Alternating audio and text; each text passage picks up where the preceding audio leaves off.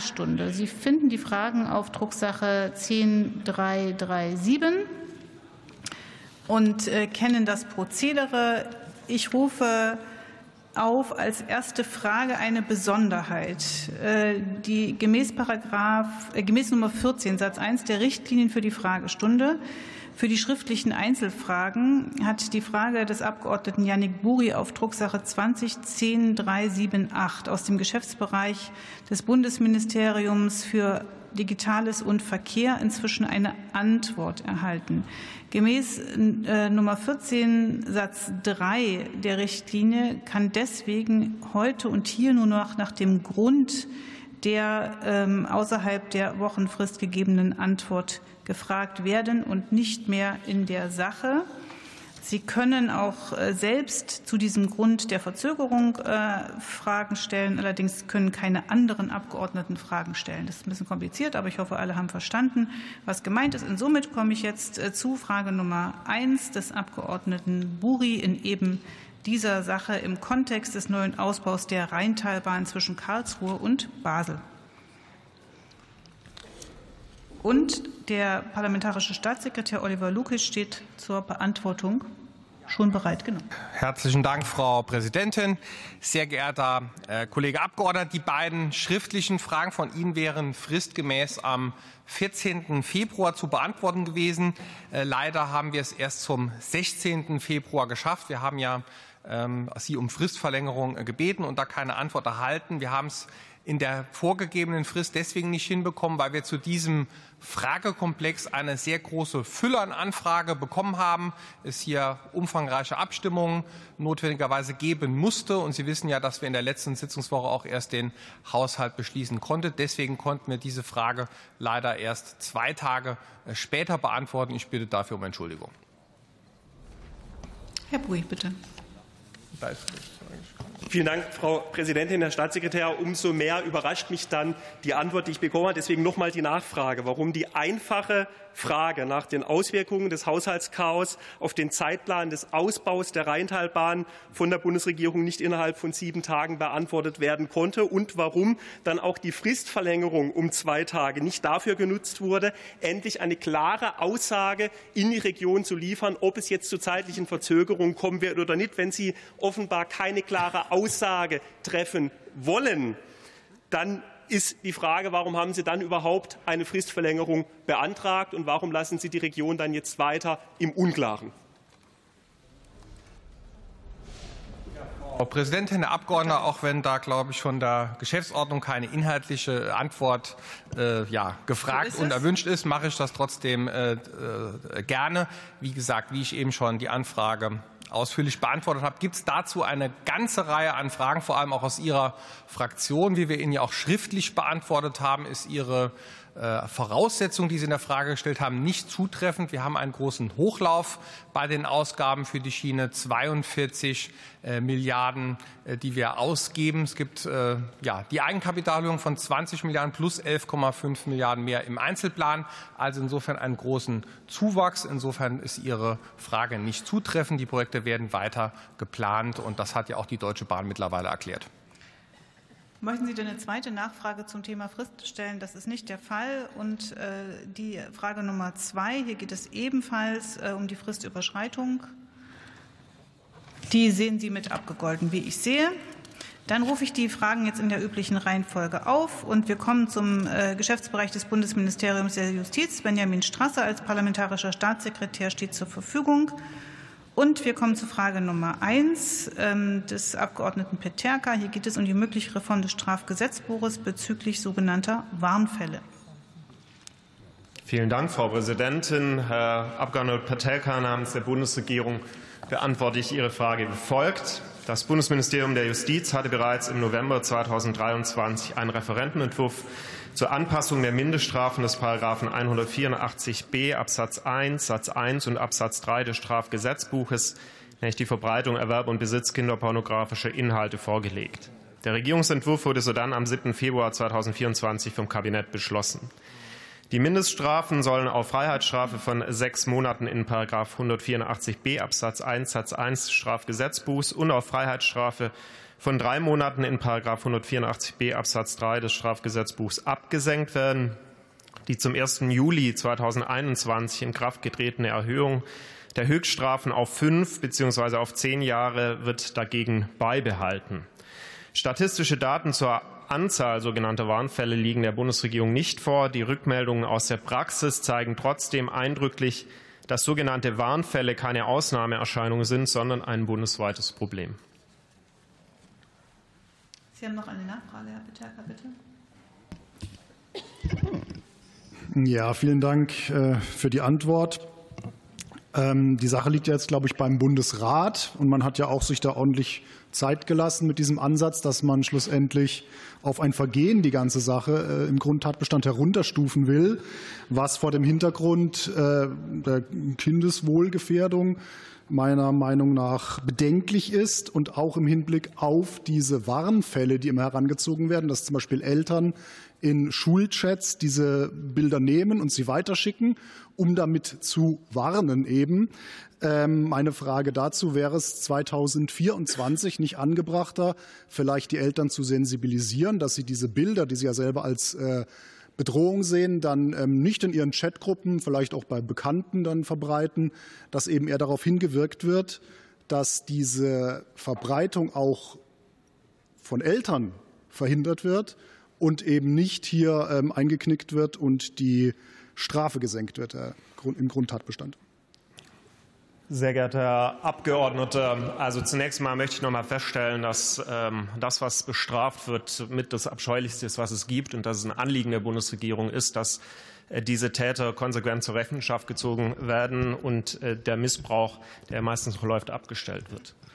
Um was es hier geht, ist eine ganz äh, praktische Konsequenz äh, der Verschärfung, die die Große Koalition äh, vorgenommen hat. Es reicht nämlich schon, dass Sie nicht mal als Eltern das weiterleiten, beispielsweise an Lehrer, um zu warnen, also um diesen Missbrauch abzustellen, um eine Strafverfolgung einzuleiten, sondern wenn Sie die Bilder nicht rechtzeitig löschen auf Ihrem Handy, Sie sich genauso strafbar machen. Also der Vorschlag, den Sie machen, wird nicht dazu führen, äh, dass die Fälle, um die es geht, die wir wahrscheinlich alle hier im Raum für problematisch empfinden, ähm, regeln.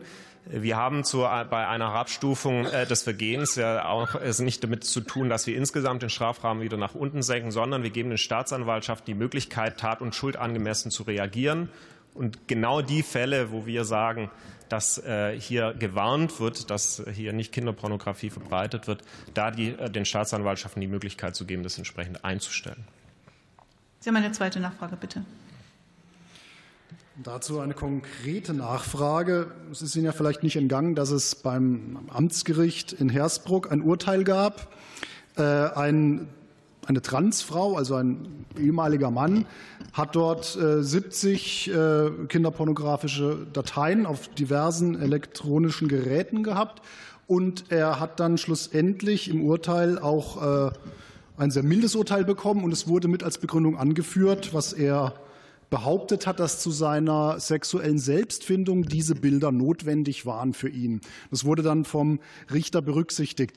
Wie sehen Sie denn so, so etwas, so eine Entwicklung? Und sehen Sie da nicht gerade bei der Herabstufung auf ein Vergehen noch viel, äh, viel schlimmere Urteile, die dann drohen könnten, wenn man da äh, ja, das falsche Zeichen setzt, meiner Meinung nach als Gesetzgeber? Also wir bewerten als Bundesregierung, Herr Abgeordneter, ganz grundsätzlich keine Urteile von unabhängigen Gerichten. Das betrifft jetzt nicht nur den Fall von äh, diesen schrecklichen Taten wie Kinderpornografie, Kindesmissbrauch, sondern ganz allgemein. Deswegen werde ich mich jetzt zu einem einzelnen Urteil hier nicht äußern. Ich darf aber versichern, dass das, was wir hier gesetzgeberisch anstoßen, was einstimmig von der Justizministerkonferenz der Länder gewünscht wird, wo einstimmig auch die große Anzahl der Praxis sagt, wir brauchen hier eine entsprechende Veränderung, nichts mit diesem Urteil zu tun hat, das Sie hier zitieren. Ich komme zur Frage Nummer zwei des Abgeordneten Brandner. Hier geht es um die Auswirkungen der geplanten Änderung des Netzwerkdurchsetzungsgesetzes auf die Meinungsfreiheit. Herr Abgeordneter Brandner, namens der Bundesregierung beantworte ich Ihre Frage wie folgt. Zunächst ist darauf hinzuweisen, dass das Gesetz zur Änderung des Netzwerkdurchsetzungsgesetzes bereits am 28. Juni 2021 in Kraft getreten ist. Der Regierungsentwurf wurde somit genauso wie der das NetzDG Stammgesetz nicht von der aktuellen Bundesregierung erarbeitet. Ebenso ist darauf hinzuweisen, dass die Pflichten des NetzDG mit Anwendbarkeit des Digital Services Act seit dem 17. Februar 2024 größtenteils verdrängt werden, das NetzDG also nicht mehr existent ist. Die Pflicht zur Vorhaltung eines Melde- und Abhilfeverfahrens gilt nun unmittelbar für alle Online-Plattformen aus dem DSA. Die damalige Bundesregierung hat bei ihrem Entwurf eines Gesetzes zur Änderung des Netzwerkdurchsetzungsgesetzes mögliche Auswirkungen auf die Meinungsfreiheit berücksichtigt. Durch das Änderungsgesetz wurde das NetzDG um Instrumente zum Schutz der Meinungsfreiheit erweitert. Der bereits bei Entstehung des NetzDG geäußerten Befürchtungen eines sogenannten Overblockings wurde durch die Einführung von Schutzmechanismen begegnet. Insbesondere wurde die Vorgabe eingeführt, dass Anbieter einen Mechanismus zur Überprüfung ihrer Entscheidungen, ein sogenanntes Gegenvorstellungsverfahren, vorhalten müssen. Dieses Verfahren sollte sowohl den Inhalteverfassern als auch den Beschwerdeführern die Möglichkeit geben, die Entscheidung der Anbieter über die Entfernung bzw. Nichtentfernung eines Inhalts einer zweiten Prüfung zu unterziehen. Darüber hinaus stand sowohl dem Inhalteverfasser als auch dem Beschwerdeführer nach dem NetzDG die Möglichkeit zu, seine Rechte auf dem zivilgerichtlichen Weg einzuklagen. Sah sich ein Inhalteverfasser durch die Entfernung eines Inhalts durch die Plattform in seinen eigenen Rechten verletzt, konnte er diesen vor Zivilgerichten auf Wiederherstellung klagen. Auch die Durchsetzung zivilrechtlicher, zivilrechtlicher Ansprüche gegen rechtswidrige Inhalte wurde durch die Einführung der Pflicht zur Benennung eines Zustellungsbevollmächtigten im NetzDG gestärkt. Diese Pflicht ist auch im aktuellen Entwurf zu einem digitalen Dienstegesetz, kurz DDG, der nationalen Begleitgesetzgebung zum DSA in europarechtskonformer Ausgestaltung vorgesehen. Herr Brandner, Sie haben eine Nachfrage. Ja, danke schön. Das war jetzt ein bisschen rechtshistorisch, so war die Frage ja auch angelegt. Und wenn ich mich recht erinnere, war ja die FDP auch immer kritisch dem Netzwerkdurchsetzungsgesetz und den ähm, Auswirkungen auf die Meinungsfreiheit gegenüber eingestellt. Das Ganze wurde jetzt verschlimmbessert, wenn Sie so wollen. Und wir hatten ja darauf angesprochen, durch den Digital Services Act oder digitale Dienstegesetzes. Da hat sich beispielsweise Thierry Breton, ein EU-Kommissar für den Binnenmarkt und Dienstleistungen, im Sommer dahingehend geäußert, sinngemäß prima. Mit dieser Möglichkeit, die jetzt eingeräumt wird durch die Weiter- oder Fortentwicklung des Netzwerkdurchsetzungsgesetzes auf europäischer Ebene wird es möglich, in ganzen Problemvierteln den, das Internet, Netzwerke abzuschalten, beispielsweise bei Protesten oder bei Demonstrationen. Das sagt ein EU-Kommissar. Bisher ist sowas aus totalitären Staaten mir eigentlich nur bekannt. Wie sieht denn äh, die FDP, kann ich jetzt natürlich nicht fragen, aber wie sieht denn das FDP-geführte Justizministerium diese Entwicklung und diese Horrorfantasien eines EU-Kommissars, wenn Demonstrationen sind, einfach mal alle Netze abzuschalten? Wir teilen, glaube ich, auch als gesamte Bundesregierung die Auffassung, äh, sollte sie genauso gefallen sein, wie Sie sie hier zitieren, nicht. Denn genauso wie das NetzDG sieht äh, der äh, DSE keine Inhaltskontrolle vor. Und im Gegensatz zum NetzDG hat der DSE keine klaren Löschpflichten und auch keine Löschfristen. Es ist also eine aus unserer Sicht zusätzliche Verbesserung auch bürgerrechtlicher Position im Vergleich zum NetzDG. Und im Übrigen ist es auch so im NetzDG, dass auch zur, äh, ein einmaliger Verstoß ähm, nicht sofort zu einer Geldbuße und Sanktionierung führt. Also das, was angeblich äh, der EU-Kommissar hier an die Wand malt, ist so mit dem DSA nicht vereinbar und möglich. Haben Sie eine zweite Nachfrage? Bitte. Ja, danke. Also das ähm, sich das nicht auf den Inhalt der geäußerten Meinung bezieht, halte ich jetzt für angreifbar. Denn es gibt ja einen Krisenreaktionsmechanismus, der eingreift, wenn außergewöhnliche Umstände zu einer ernsthaften Bedrohung der öffentlichen Sicherheit oder der Gesundheit in der Union führen. Wenn dieser Krisenreaktionsmechanismus ausgelöst wird, kann die Kommission über drei Monate, also die EU-Kommission, über drei Monate scharfe Zensureingriffe anordnen. Sie delegieren also die Möglichkeit, Zensurmaßnahmen durchzuführen auf eine Kommission mit einer Präsidentin, Präsidentin, die niemals direkt gewählt wurde, sondern nur so ausgemauschelt in Hinterzimmern. Wie ist das denn vereinbar? Wie ist das vereinbar mit dem liberalen Gesellschaftsansatz und der Souveränität Deutschlands, dass in der Europäischen Union in, im Rahmen eines Krisenreaktionsmechanismus scharfe Zensurmaßnahmen angeordnet werden können? Herr Abgeordneter, zum einen ist es so, die Kommission überwacht nur die großen Diensteanbieter äh, bezüglich der Einhaltung ähm, der Vorgaben des DSA, ähm, also den ganz großen Plattformbetreibern. Im Übrigen sind die Mitgliedstaaten zuständig und jede Maßnahme des DSA muss sich äh, an Verhältnismäßigkeitsgrundsätzen messen lassen.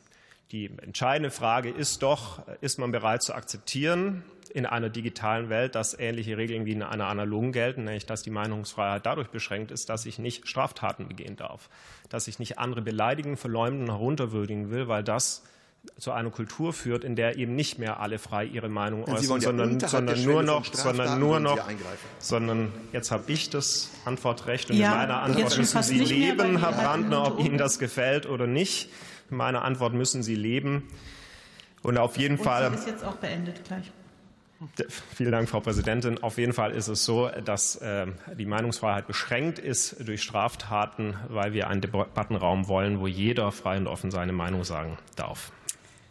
Damit sind wir bei Frage Nummer drei des Abgeordneten Brandner. Hier geht es um die erforderliche Gesetzesanpassungen im Zuge der Einführung des Selbstbestimmungsgesetzes.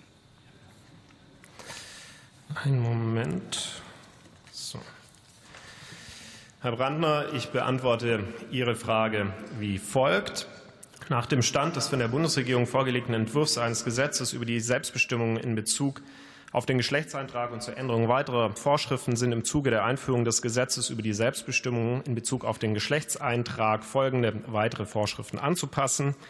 Paragraphen 4 und 6 des Passgesetzes, Paragraph 51 des Bundesmeldegesetzes, Paragraphen 16, 27, 45b, 57, 58, 63, 73, 78 des Personenstandsgesetzes, Paragraphen 42, 46, 48, 56 der Personenstandsverordnung, Paragraphen 14 und 15 des Rechtspflegegesetzes, Paragraph 20a des Bundeszentralregistergesetzes, Paragraphen 168g, 299 des Gesetzes über die Verfahren in Familiensachen und der Angelegenheiten in freiwilligen Gerichtsbarkeit, Paragraph 1 und Anlage 1 des Gerichts- und Naturkostengesetzes, Anlage 1 Teil 2 des Justizvergütungs- und Entschädigungsgesetzes, Artikel 7 des Einführungsgesetzes zum bürgerlichen Gesetzbuch. Die jeweiligen konkreten Normzitate der zu ändernden Vorschriften sowie die entsprechende Begründung können Sie dem Gesetzentwurf in der Bundestagsdrucksache 20-9049 entnommen werden. Ob und gegebenenfalls weiterer weitergehender Änderungsbedarf sich aufgrund möglicher Änderungen des Gesetzentwurfs im parlamentarischen Verfahren ergibt, kann erst nach Abschluss des parlamentarischen Verfahrens beurteilt werden. Sie möchten eine Nachfrage stellen. Ja, gerne. Das, ja, gerne. Das waren jetzt ja umfassende Ausführungen und äh, es hört sich ja nicht gerade unbürokratisch an, was da ganz, was alles passieren soll. Ich habe jetzt auch nicht alles mitgeschrieben, das ging ja sehr schnell, die Antwort.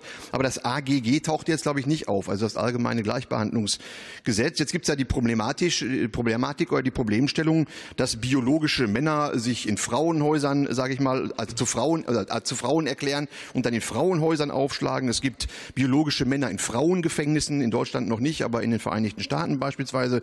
Es gibt biologische Männer, die sich in Frauensportarten hervortun vortun. Und schließlich gibt es dann auch biologische Männer, die sich äh, zu Frauen erklären und in Frauensaunen und in Frauenumkleidekabinen und sowas äh, reingehen. Also ziemlich widerliche, perverse Geschichten, die sich da abzeichnen und auch teilweise schon umgesetzt sind. Meine Frage ist jetzt, wie wollen Sie diesen perversen Auswüchsen, die dieses Selbstbestimmungsgesetz ja durchaus dem einen oder anderen einräumt, äh, auszuleben, entgegentreten? Also Herr Kollege Brandner, ich empfehle auch hier einfach einen Blick ins Gesetz wenn die Rechtslage schon so ist, dass Missbrauch durch Gesetz ausgeschlossen ist, muss sich das Gesetz nicht ändern.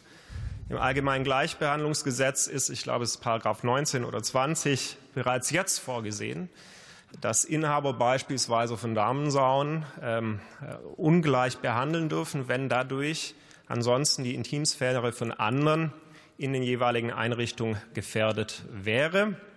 Äh, das ist äh, jetzt der Fall und das wird auch nach dem Selbstbestimmungsgesetz der Fall sein. Und deswegen ist es unter anderem der Bundesverband äh, der Saunen, der unsere Regelung des SGB hier als praxistauglich und angemessen beurteilt, um genau solche Missbrauchsfälle auszuschließen. Sie haben die Möglichkeit für eine zweite Nachfrage. Ja gut, meine Frage war jetzt nicht saunaspezifisch, aber Sie haben natürlich äh, ja, da Ausführungen gemacht. Und auch das, jetzt habe ich, glaube ich, das Wort, Herr Staatssekretär. Sie haben auch gerade so ein Wort draufgelegt. Ähm, wie gesagt, nicht gerade Sauna-spezifisch, aber ich sehe es auch nicht gerade als unbürokratisch an, wenn plötzlich jeder sich über den Zugang oder die, die, die Verweigerung des Zugangs zur Frauensauna vor Gericht erstreiten muss. Aber das sind dann Ihre Entbürokratisierungsmaßnahmen, die Sie da einführen. Ich habe noch eine Frage zu Paragraph 3 des Selbstbestimmungsgesetzes. Da ist sinngemäß ausgeführt, dass ab dem 14. Lebensjahr äh, Personen über den Geschlechtseintrag und den Vornamen äh, entscheiden dürfen. Wenn die Eltern zustimmen, so weit, so schlecht. Und dann wird äh, ausgeführt, stimmen die Eltern nicht zu, wird das durch ein familiengerichtliches Urteil oder Beschluss ersetzt, sofern das Kindeswohl, sofern es dem Kindeswohl nicht widerspricht. Also bisher stand eigentlich immer äh, im Vordergrund des staatlichen Handelns, das Kindeswohl zu fördern, also positiv auf das Kindeswohl einzuwirken und sich nicht darauf zu beschränken, Maßnahmen zu ergreifen, die dem Kindeswohl lediglich nicht widersprechen. Wie erklären Sie diesen Paradigmenwechsel in der deutschen Politik ähm, uns Bürgern? Zunächst mal, Herr Abgeordneter Brandner verweise ich auf die übrigen Fragen, die Sie alle angerissen haben, auf die Drucksache 20-10.115. Da haben die Kolleginnen und Kollegen der Unionsfraktion uns 92 Fragen mit allen möglichen Fallbeispielen gestellt, die wir auch entsprechend beantwortet haben. Aus der Anfrage geht heraus, warum äh, die konkreten Missbrauchsbestände aus meiner Sicht da nicht einschlägig sind. Sie haben gefragt äh, nach den 14- bis 17-Jährigen. Wir setzen ja eine Bundes, äh, Rechtsprechung des Bundesverfassungsgerichts um. Das Bundesverfassungsgericht hat gesagt, dass man äh, eben das Geschlecht nicht allein nach biologischen Merkmalen benennen kann, sondern dass das allgemeine Persönlichkeitsrecht im rechtlichen Personenstand auch sichert, dass Menschen, die sich eben keinen der beiden Geschlechter oder einem, einem anderen zuordnen, das akzeptieren können. Die entscheidende Frage beim Familiengericht ist eben nicht, ist die Erklärung, die der Minderjährige abgeben möchte, tatsächlich sein innerer Wille, sondern würde die Erklärung dazu führen, dass in dem sozialen Kontext, in dem das Kind lebt, es zu entsprechender Diskriminierung kommt oder anderen Erfahrungen äh, und die dem Kindeswohl entgegenstehen. Das Kindeswohl ist weiterhin bei allen Entscheidungen, auch im Rahmen des Selbstbestimmungsgesetzes, der Maßstab von gerichtlichen Entscheidungen. Und deswegen ist das jetzt keine Abweichung, sondern wir bewegen uns im ganz normalen familiengerichtlichen Verfahren, die bei allen Entscheidungen, die das Kind betreffen, jetzt schon gelten. Und wir haben noch eine Nachfrage des Abgeordneten Tobias Betecker.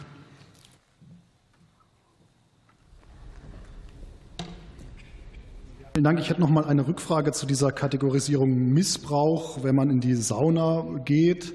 Äh, und es nicht ernst meint mit, seiner, mit seinem Geschlecht. Das meinen Sie ja damit. Sie haben ja gerade diese Ernsthaftigkeitsprüfung, nenne ich es einmal, beim Wechsel des Geschlechts haben Sie ja abgeschafft. Das sei Schikane, das wäre nicht zumutbar, niemand kann es kontrollieren äh, oder bewerten. Und jetzt wird das so wieder eingeführt. Dann darf ein, ein Saunainhaber, der muss jetzt die Ernsthaftigkeit quasi prüfen. Denn wann bin ich denn ein Spanner, um es mal auszudrücken, und ab wann meine ich es ernst? Sie verlagern ja diese Prüfung, die vorher in wissenschaftlicher Hand war, jetzt auf irgendwelche Saunabetreiber. Gratulation. Herr Abgeordneter Patelka, es ist jetzt schon mit dem TSG geltende Rechtslage, dass Sie als Saunabetreiber aufgrund des äußeren Erscheinungsbilds die Möglichkeit haben, ohne einen AGG-Verstoß zu begehen, Kundinnen und Kunden an der Kasse zurückzuweisen, wenn aufgrund des äußeren Erscheinungsbildes der Saunabetreiber oder die Saunabetreiberin die äh, äh, die Befürchtung hat, dass die Intimsphäre der anderen Gäste durch den Besuch der Kundin oder des Kunden ähm, beeinträchtigt wird. Es, wir ändern gar nichts zur jetzigen Rechtslage und auch jetzt schon ist es nicht so, dass Sie an Saunakassen die Hose runterlassen müssen, sondern dass das äh, der Betreiber nach dem Erscheinungsbild der Person, die Anlass begehrt, im Rahmen seiner Privatautonomie entscheiden kann, wen, wem er Eintritt gewährt und wem nicht. Und daran werden wir gar nichts ändern. Also wir verändern nichts an der bestehenden Rechtslage und deswegen begrüßen es unter anderem die deutschen Saunabetreiber. Vielen Dank. Dann äh, kommen wir zur äh, nächsten äh, Frage, die Frage 4 des Abgeordneten Bernd Schattner, die ist zurückgezogen. Dann kommen wir zur Frage 5 zum Thema Zeitplan für die Vorlage eines Gesetzentwurfs zu einer sozialen Mietrechtsreform der Abgeordneten Karin Ley. Herr Staatssekretär, Sie haben das Wort. Vielen Dank, Frau Vorsitzende, Frau Abgeordnete. Ich beantworte Ihre Frage wie folgt. Über den Zeitpunkt der Vorlage sowie den weiteren Zeitplan finden derzeit Abstimmungen innerhalb der Bundesregierung statt, weswegen ich Ihre Frage äh, bezüglich eines konkreten Termins so momentan nicht beantworten kann.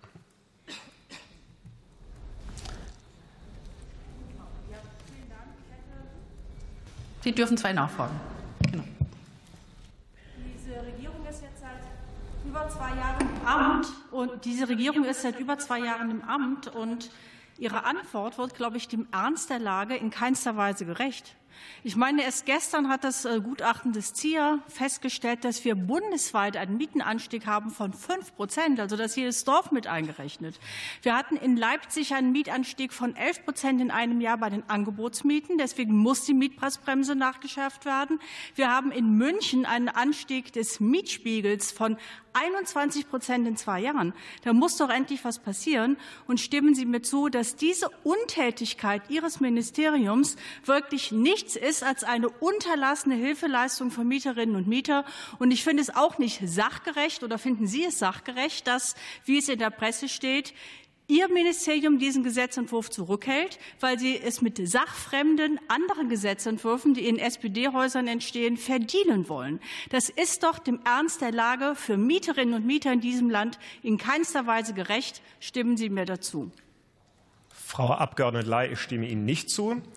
Sie selbst habe gerade das Gutachten des CIA zitiert und in diesem Gutachten steht unter anderem drin, dass die von dieser Bundesregierung im Deutschen Bundestag bereits beschlossene degressive AV für Wohngebäude ganz konkret zu einem äh, Absenkung des Quadratmeterpreises von 2,50 Euro führen wird, das von dem unter anderem auch Mieterinnen und Mieter sowohl im Bestands- wie auch im Neubau profitieren würden. Es ist schade, dass ausgerechnet dieses Gesetz mit all seinen guten äh, Änderungen äh, seit Monaten im Bundesrat festhängt. Deswegen lade ich Sie ein, konstruktiv daran mitzuwirken, dass Sie beispielsweise mit dem Ministerpräsidenten von Thüringen, Bodo Ramelow, mal sprechen, dass dieses Gesetz möglichst schnell dem Bundesrat passiert, dass wir zu einer konkreten Entlastung für Mieterinnen und Mieter kommen. Und im Übrigen äh, fühlen wir uns als Bundesregierung an den Koalitionsvertrag gebunden, an deren Umsetzung. Koalitionsvertrag stehen keine einzelnen Zeitpläne für einzelne Projekte, sondern da stehen ganz viele, ganz gute Projekte drin. Und deswegen appelliere ich einfach, dass alle sich an Koalitionsvertrag halten, dass wir in den nächsten 20 Monaten ihn bestmöglich abarbeiten können. Sie haben die Möglichkeit für eine zweite Frage. Das würde ich sehr gerne, denn Ihre Antwort war jetzt nun wirklich keine Antwort auf meine Frage. Aber ich kann vielleicht ergänzen, dass in den gleichen Presseberichten, die über die Untätigkeit des Justizministeriums äh, beim sozialen Mietrecht äh, berichten, auch darüber berichtet wird, dass es äh, offenbar auch einen Gesetzentwurf der Bauministerin zur Wiederherstellung des kommunalen Vorkaufsrechts gibt. Da geht es darum, dass die Kommunen wieder die Möglichkeit erhalten sollen, Häuser im Grunde der Spekulation zu entziehen, Häuser vorzukaufen, bevor es zum Beispiel internationale Wohnungskonzerne tun und damit auch etwas tun können für geringe Mieten. Es ist zutreffend, dass dieser Gesetzentwurf der Bauministerin fertig ist, aber von ihrem Ministerium blockiert wird. Und wenn ja, wie erklären Sie das eigentlich den Mieterinnen und Mietern?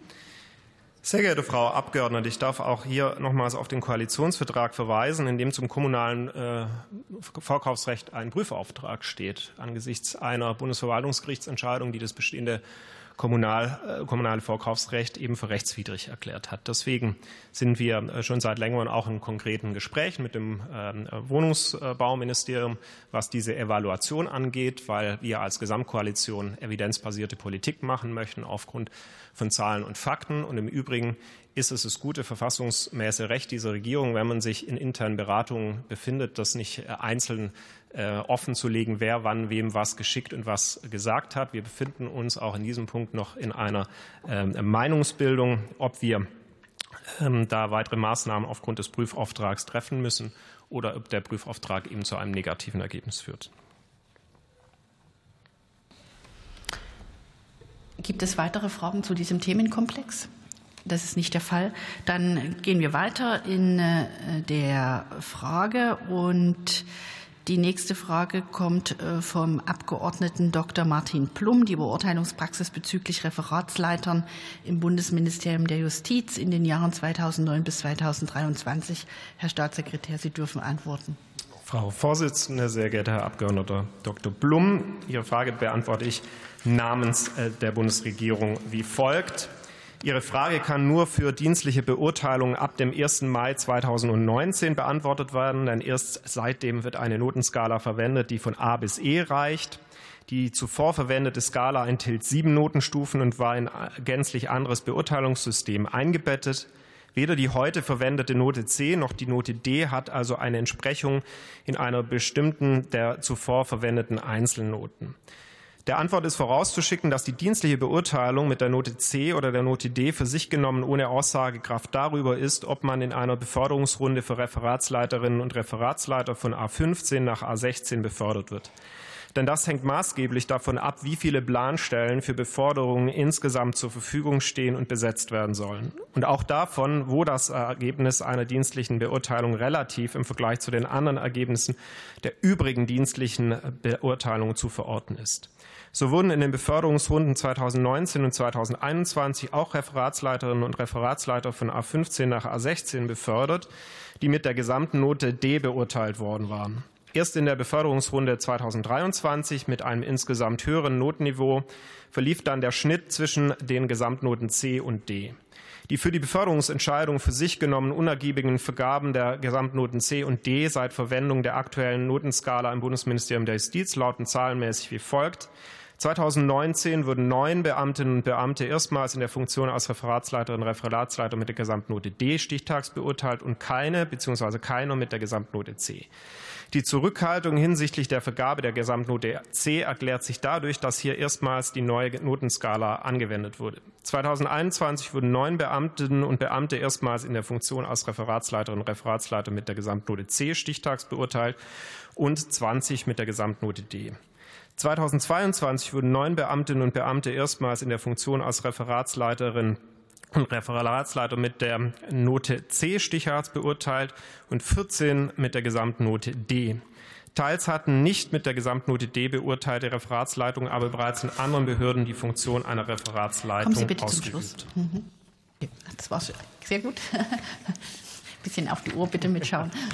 Ich will ja die äh, Frage äh, vollumfänglich beantworten. Es kommen ja sicherlich noch zwei Nachfragen. Äh, lieber Herr Kollege äh, Dr. Plum, Sie dürfen Ihre Nachfragen stellen. Präsidentin, vielen Dank auch Herr Staatssekretär.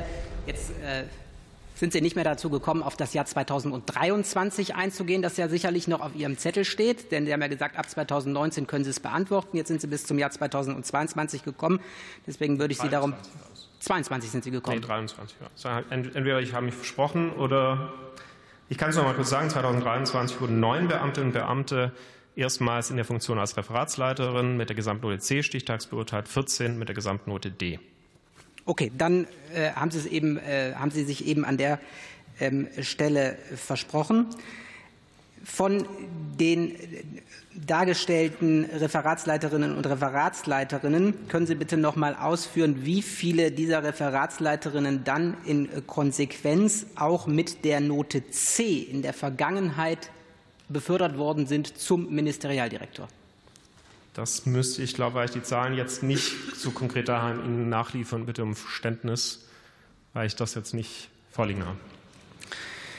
Der Personalrat des äh, BMJ ähm, ist nun bei der letzten äh, Beurteilungsrunde ähm, zu dem Schluss gekommen, dass er den Verdacht hegt, dass Regelungen im Rahmen der Beurteilung nicht eingehalten worden sind. Regelungen zur Beurteilung sind nicht nur die Beurteilungsrichtlinien des BMJ, sondern sind natürlich auch Regelungen, die die Rechtsprechung aufgestellt hat. Unter anderem sagt die Rechtsprechung, dass bei Anlassbeurteilungen, um die es sich ja gehandelt haben dürfte, in der Regel nicht von den Noten der letzten Regelbeurteilung abgewichen werden darf. Sie ähm, haben mir außerdem schriftlich mitgeteilt, dass zum 1. Mai 2023 erstmals 13 Beamte in ihrer Funktion im BMJ als Referatsleiter dienstlich beurteilt worden sind. In wie vielen Fällen ist bei diesen 13 Fällen von der Regelbeurteilung abgewichen worden? Herr Abgeordneter Blum, wir haben hier uns an alle Regeln äh, äh, des entsprechenden Beurteilungsverfahrens gehalten. Es handelt sich nicht um anlassbezogene Beförderung, sondern um Stichtags, äh, eine Stichtagsbeurteilungsrunde, um die es offensichtlich in, der, um die Stellen geht, die in der Presse entsprechend benannt worden sind. Ich darf noch mal darauf hinweisen, weil da ja eine E-Mail des Personalrats zitiert wird mit der Einschätzung, sozusagen, es gäbe eine feste Note auf, und bei der Note hätte man einen Anspruch und bei anderen Noten nicht. Das ist nicht so.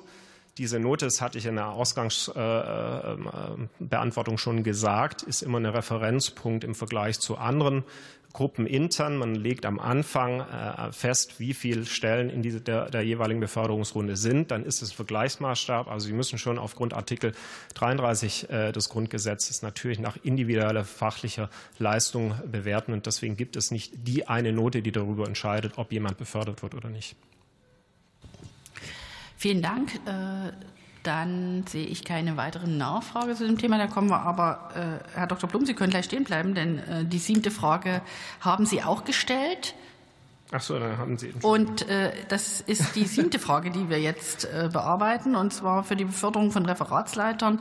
Die Gründe dafür äh, von der Besoldungsgruppe A15 und A16. Frau, Los geht's. Frau Vorsitzende, Herr Abgeordneter Dr. Blum, ich beantworte Ihre Frage für die Bundesregierung wie folgt. Ihre Frage fasst ja eigentlich zwei Fragen zusammen, die ich gern getrennt voneinander beantworten möchte. Gefragt ist erstens nach den Gründen der jüngst erfolgten Beförderung von Referatsleiterinnen und Referatsleiter der Besoldungsgruppe A15 nach A16 und zweitens nach hiesigen Regeln zur ersten dienstlichen Beurteilung nach Übernahme einer Referatsleitung. Zur ersten Frage. Im Bundesministerium der Justiz wurden im Dezember 2023 insgesamt 30 Referatsleiterinnen und Referatsleiter der Besoldungsgruppe A15 in die Besoldungsgruppe A16 befördert. Grund der Beförderung war eine Personalauswahl am Maßstab des Artikel 33 Absatz 2 des Grundgesetzes. Das heißt nach Eignung, Befähigung, fachlicher Leistung. Die Feststellungen hierzu würden auf Grundlage aktueller dienstlicher Beurteilungen getroffen. Zur zweiten Frage, die dienstliche Beurteilung von äh, Beschäftigten im Bundesministerium der Justiz erfolgt auf der Grundlage gesetzlicher Bestimmungen, die durch eine Beurteilungsrichtlinie konkretisiert und ergänzt werden. Für die Beurteilung von Beschäftigten, die erstmals in der Funktion als Referatsleiterin oder als Referatsleiter im Bundesministerium der Justiz beurteilt werden, macht die hiesige Beurteilungsrichtlinie keine Vorgaben. Auch eine ungeschriebene Regel, die diesen Gegenstand betrifft, besteht nicht. Herr Dr. Blum, Sie haben die Möglichkeit zu zwei Nachfragen. Sekretär, wenn ich Ihren äh, Ausführungen jetzt so folge, sagen Sie ja rundheraus, es sind alle äh, Regelungen eingehalten worden, der Richtlinie auch sonstige ungeschriebene Regelungen. Ich gehe davon aus, dass sich das auch explizit auf Rechtsprechung bezieht. Dann scheint mir ja, wenn ich das so höre, der Verdacht, den der Personalrat, also die Vertretung der Beschäftigten in Ihrem Haus ähm, äußert, letztendlich grundheraus nicht nachvollziehbar oder man könnte auch sagen, nicht haltbar. Ähm, habe ich Sie richtig verstanden, dass Sie diesen Verdacht so einordnen würden? Der Personalrat ist frei, äh, eigene Einschätzungen äh, zu treffen und zu so geäußert. Ich kann ja nur schildern, was aufgrund äh, von, Rechts, ähm, von unseren Rechtsgrundlagen passiert ist. Es gab übrigens keine einzige rechtliche Beanstandung einer der Betroffenen. Die Regeln wurden nicht rechtlich angegriffen. Und von dem her kann ich das so nicht nachvollziehen, was der Personalrat da äußert. Und Sie dürfen die zweite Nachfrage stellen. Frau Präsidentin, 13 äh, äh, Referatsleiterinnen sind ja zum Stichtag 1. Mai 2023 erstmalig in ihrer Funktion beurteilt worden. Sie geben in einer Antwort auf eine schriftliche Frage an, dass Sie zum Teil schon außerhalb des BMJ als Referatsleiter bewertet worden sind. Wie viele dieser 13 Personen sind denn bereits außerhalb des BMJ als Referatsleiter beurteilt worden oder sind rundheraus erstmals als Referatsleiter beurteilt worden? Also auch diese Zahlen habe ich jetzt nicht äh, vorliegen, würde es Ihnen aber dann nachreichen. Vielen Dank. Ich sehe keine weitere Nachfrage aus einer anderen Fraktion zu dem Thema. Dann kommen wir zur Frage äh, Nummer 8 des Abgeordneten äh, Kollegen Matthias Hauer, Beförderung von Mitarbeitern des Bundesministeriums der Justiz von der Besoldungsgruppe A15 in A16 seit Amtsantritt der Bundesregierung. Herr Staatssekretär, Sie haben das Wort. Sehr geehrte Frau Präsidentin, sehr geehrter Herr Abgeordneter Hauer, Ihre Frage beantworte ich namens der Bundesregierung wie folgt. Seit dem 8. Dezember 2021 wurden im Bundesministerium der Justiz 33 Beschäftigte von der Besoldungsgruppe A15 in die Besoldungsgruppe A16 befördert oder, sofern sie in der Entgeltgruppe 15 des Tarifvertrags über die Entgeltordnung des Bundes eingruppierte Tarifbeschäftigte waren, arbeitsvertraglich den Beförderten gleichgestellt. Von diesen 33 Beschäftigten haben fünf nach dem 8. Dezember 2021 ihre Tätigkeit im Bundesministerium der Justiz aufgenommen. Die durchschnittliche Verweildauer in der Besoldungsgruppe A15 bzw. der Entgeltgruppe E15 innerhalb des Kreises der 28 Beschäftigten, die bereits vor dem 8. Dezember 2021 dem Bundesministerium der Justiz angehört haben, beträgt rund 98 Monate. Die durchschnittliche Verweildauer in der Besoldungsgruppe A15 bzw. der Entgeltgruppe E15 innerhalb des Kreises der fünf Beschäftigten, die seit dem 8. Dezember 2021 ihre Tätigkeit im Bundesministerium der Justiz aufgenommen haben, beträgt rund 25 Monate. Lieber Kollege Hauer, Sie haben die Möglichkeit zu zwei Nachfragen. Ja, ähm, Frau Präsidentin, vielen Dank für die Beantwortung ähm, meiner Frage. Ähm, es liegt ja eine katastrophale Haushaltslage äh, vor, aber trotzdem ist Geld äh, für die Beförderung hoher Beamter äh, da. Und viele, gerade der neuen Mitarbeiter, die nach Ampelübernahme in das Ministerium gekommen sind, sind besonders schnell befördert worden. Wir haben das gerade noch mal gehört. Vorher 98 Monate warten, bei den neuen Mitarbeitern waren es 25. Ähm, das ist ja schon eine deutliche Diskrepanz. Wie viele derjenigen Mitarbeiterinnen und Mitarbeiter des BMJ, die seit dem Beginn der Amtszeit der Bundesregierung von der Besoldungsgruppe A15 in A16 befördert wurden, beziehungsweise als Tarifbeschäftigte entsprechend höher vergütet wurden, haben denn mehr als eine Beurteilungsrunde durchlaufen? Und wie viele sind denn äh, ich sage mal, bisherige Mitarbeiter der FDP-Fraktion, FDP-Mitglied oder FDP-Mitarbeitern. Mitarbeiter von Abgeordneten, Entschuldigung.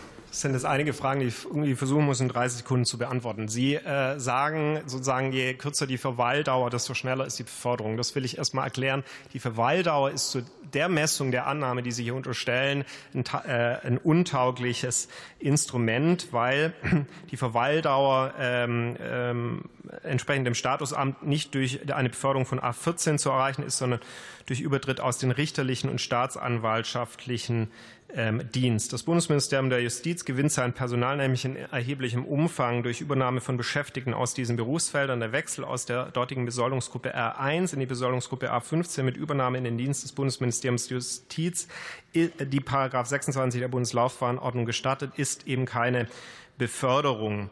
Und seit dem 8. Dezember 2021 sind insgesamt noch 20 weitere Beschäftigte der Besoldungsgruppe A15 und der Entgeltgruppe E15 in den Dienst des BMJ getreten, die bisher nicht befördert worden sind. Die Durchschnittsbildung für den unbestimmt langen Zeitraum gehen auch auf Beförderung solcher Beschäftigter ein, bei denen eine Beförderung entsprechend lang gedauert hat, weil es eine entsprechende Stichtagsregelung ist.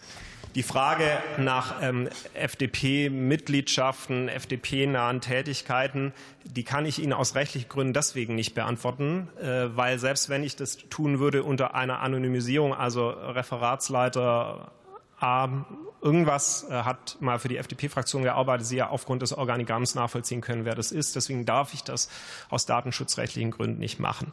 Aber vielleicht kann ich noch einen letzten Satz Bedenken sagen. Sie die Zeit, einen letzten bitte? Satz sagen, dass diese Stichtagsbeurteilungen nicht den Hintergrund hatten, dass irgendjemand in der Hausleitung möglichst viele äh, Menschen mit einem FDP-Parteibuch äh, befördern wollte, sondern es war ein reguläres Stichtagsverfahren. Der Kollege Hauer hat noch die Möglichkeit für eine Ah, ja. zweite Nachfrage. Präsidentin, äh, vielen Dank, dass ich noch die zweite Nachfrage stellen darf. Das ähm, BMJ ist ja gemessen an der Beschäftigtenzahl ein kleines Haus. Genau genommen gibt es ja nur ein Ministerium, ähm, nämlich das neu geschaffene Bauministerium, das weniger Mitarbeiter hat. Gleichwohl belegt Ihr Haus, was die Beförderungen angeht, gerade von hochrangigen Beamten, einen Spitzenplatz. Im Jahr 2023 beispielsweise belegte es den vierten Platz.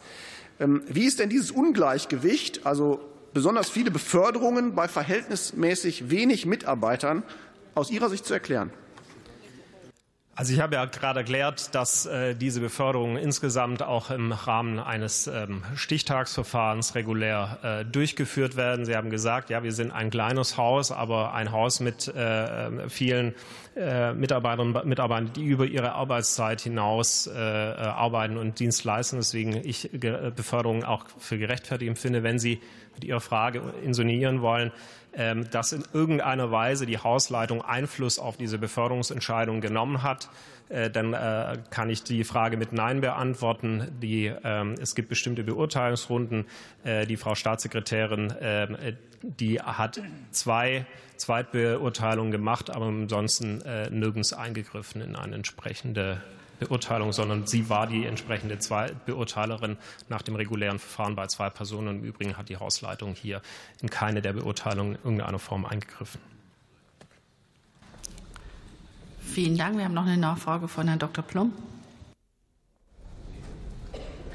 Vielen Dank, Frau Präsidentin. Herr Staatssekretär, ich möchte noch auf einen Aspekt noch mal gesondert eingehen, den äh, der Kollege Hauer jetzt gerade äh, erfragt hat.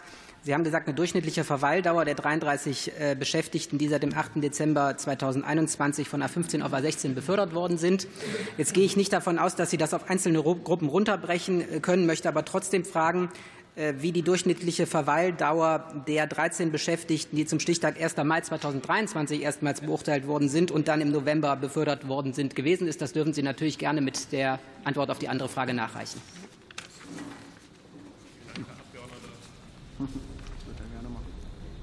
Vielen Dank, Herr Abgeordneter. Das würde ich gerne in der Tat bitte nachreichen, weil ich die Zahlen nicht da habe und da auch immer die Frage ist, kann man einzelne Personen durch die Angabe identifizieren. Äh, aber ich versuche mein Bestes. Vielen Dank. Dann äh, Kommen wir zur äh, letzten Frage, die in diesem äh, zeitlichen Rahmen möglich ist, der Abgeordneten Gökay Akbulut zum gesetzlichen Verankerung eines Fortbildungsanspruchs für Familienrichter. Äh, Herr Staatssekretär, Sie haben das Wort. Sehr geehrte Frau Präsidentin, sehr geehrte Frau Kollegin Akbulut, es ist völlig unstreitig, dass Familienrichterinnen und Richter häufig Entscheidungen mit erheblicher Grundrechtsrelevanz treffen, die zudem langfristige und erhebliche Auswirkungen auf die Kinder und ihre Familien haben. Die in Studium und Referendariat erworbenen Kenntnisse sind angesichts der Tatsache, dass das Familienrecht nur in seinen Grundzügen Pflicht Prüfungsstoff ist, häufig nur sehr begrenzt. Daher sind Fortbildungen gerade in diesem richterlichen Bereich besonders wichtig. Vor diesem Hintergrund ist bereits im Januar 2022 eine Regel in Kraft getreten, die im Bereich des Gerichtsverfassungsrechts durchaus eher ungewöhnlich ist. Im Paragraph 23b Absatz 3 Satz 3 des Gerichtsverfassungsgesetzes ist nunmehr verbindlich geregelt, dass Familienrichterinnen und Richter über belegbare Kenntnisse auf den Gebieten des Familienrechts, insbesondere des Kindschaftsrechts und des Familienverfahrensrechts sowie über die Grundkenntnisse der Psychologie und der Kommunikation mit Kindern verfügen sollten. Die Gesetzesbegründung stellt dabei eindeutig klar, dass hiermit eine Pflicht, aber auch ein Recht zur Fortbildung verbunden ist. Also gibt es den von Ihnen zitierten Fortbildungsanspruch bereits nach geltender Rechtslage. Auch vor dem Hintergrund bieten die Länder, aber auch die Deutsche Richterakademie eine Vielzahl von Fortbildungen in diesem Bereich an. Wir beobachten genau, wie die Fortbildungen insbesondere der Deutschen Richterakademie genutzt werden und wie wir das Angebot verbessern können. Weiter prüfen wir auch aufgrund der Evaluierung der Fortbildung, ob die gesetzliche Regelung nachjustiert werden muss. Darüber hinaus sind im Januar 2022 auch Regelungen in Kraft getreten, mit denen konkrete Eignungsvoraussetzungen für Verfahrensbeistände, die sogenannten Anwälte des Kindes, eingeführt wurden. Außerdem müssen sich Verfahrensbeistände seitdem regelmäßig mindestens alle zwei Jahre fortbilden. Dass hierdurch hierdurch finanzielle Zusatzbelastungen für die Verfahrensbeistände bestehen, liegt auf der Hand. Aus meiner Sicht ist es deshalb notwendig, die Vergütung der Verfahrensbeistände, die seit 2009 nicht angehoben wurde, zu erhöhen. Daran arbeiten wir zurzeit und befinden uns dazu in Gesprächen mit den Ländern. Hierdurch wollen wir sicherstellen, dass auch in Zukunft qualifizierte Verfahrensbeistände in ausreichender Zahl zur Verfügung stehen, um Interessen von Kindern im Verfahren zu vertreten. Liebe Frau Akpodot, Sie haben die Möglichkeit zu zwei Nachfragen. Vielen Dank. Inwieweit sind der Bundesregierung die Kritik von alleinerziehenden Organisationen und der UN-Sonderberichterstatterin zu Gewalt gegen Frauen und Mädchen, Frau Al-Salem, bekannt, dass die Istanbul-Konvention in Familiengerichtsverfahren nicht immer eingehalten wird und deutsche Gerichte geltendes Recht seit Jahren ignorieren und die Betroffenen sich kaum gegen diese Rechtsverletzungen wehren können? So hat auch Frau Al-Salem die Kritik geäußert, wonach die Vermeidung einer vermeintlich Eltern-Kind-Entfremdung Entfremdung ausgerichtete Praxis der Familiengerichte zu einer Gefährdung gewaltbetroffener Mütter und Kinder führt und diese Praxis als Menschenrechtsverletzung zu werten ist. Sie dürfen. Also, Frau Abgeordnete, wir nehmen äh, jede Kritik äh, sehr ernst und ich habe ja gesagt, wir sind in einer ständigen auch Evaluierung dessen, was wir schon getan haben, weil unser Ziel ist auch eine kindgerechte Justiz. Nur die teilweise auch Unterstellungen, die Sie jetzt der deutschen Justiz äh, entgegengebracht haben, ähm, die kann ich so nicht teilen und sehe, äh, sehe nicht die andauernde Rechtsverletzung, die hier unterstellt wird. Familiengerichte halten sich in Deutschland äh, an geltendes Recht. Wir arbeiten stetig an der Verbesserung, auch im Sinne der Kinder und des entsprechenden Verfahrens. Und Sie dürfen gerne die zweite Nachfrage stellen. Es gibt entsprechende Studien, die ich Ihnen gerne auch zusenden kann diesbezüglich, weil es sich nicht um Einzelfälle handelt. Äh, meine Folgefrage wäre, welche Stellen, Personengruppen, Einrichtungen oder Organisationen werden Sie mit der Fortbildung beauftragen? Ich habe es ja in meiner Antwort äh, auf Ihre Hauptfrage ausgeführt. Die Fortbildung äh, ist Sache, grundsätzlich Sache der Länder, die das entsprechend machen.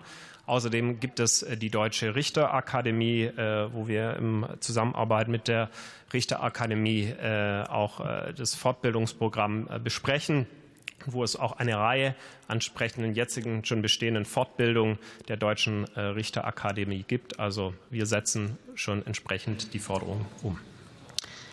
Vielen herzlichen Dank. Dann sind wir am Ende unserer Fragestunde angekommen. Und ich rufe auf nun den Zusatzpunkt